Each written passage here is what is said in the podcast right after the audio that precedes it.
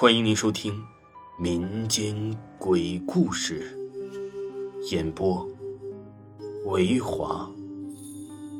如果您喜欢维华讲的民间鬼故事，那您就不要吝啬您的小手，点个赞，关注一下再走吧。精彩继续。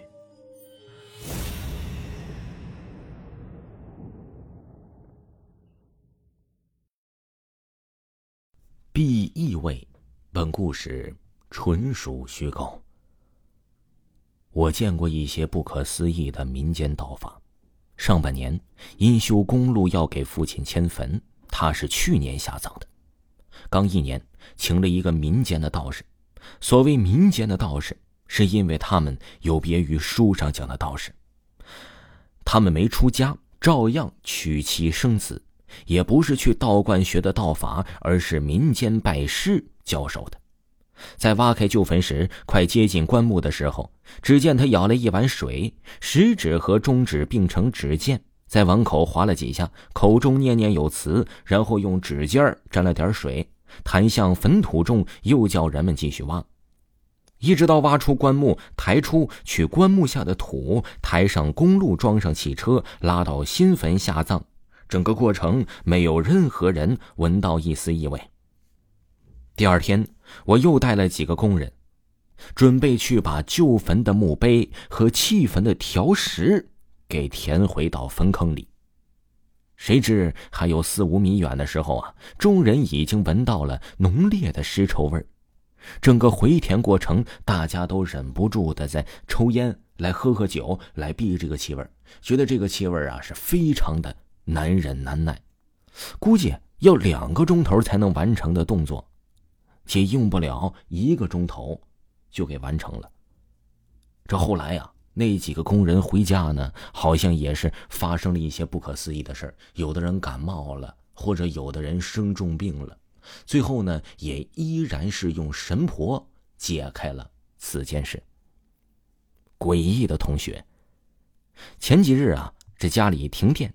就去学校上网，突然口渴了，就想去办公室啊去接点水喝。我走到外面，看到有个男生在前面走，我就觉得有些奇怪呀，怎么这么晚了还有学生在呢？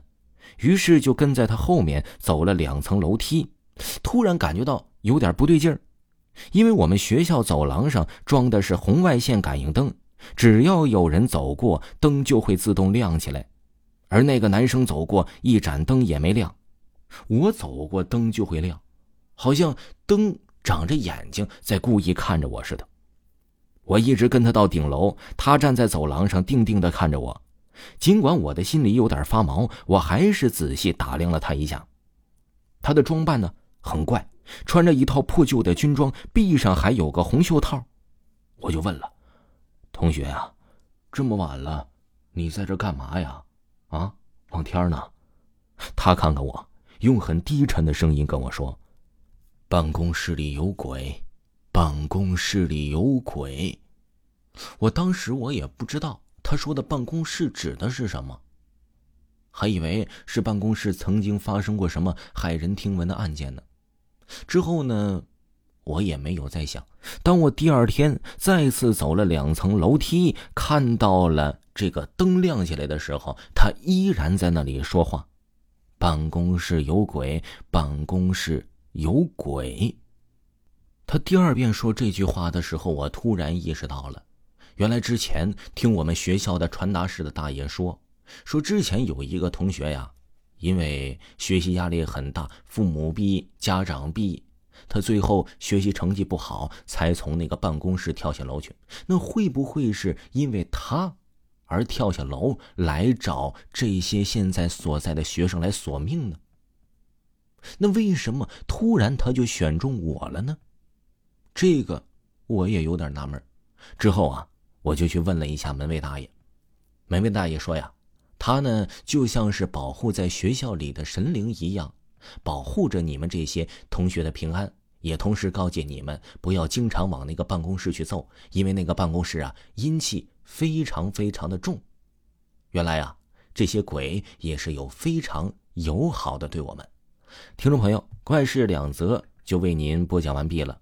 如果没有听够维华的专辑的话呢，可以听一听维华乡村鬼事，维华讲民间鬼故事，非常刺激，非常好听，音乐非常棒。喜欢的朋友不要错过哦，咱们下期再见。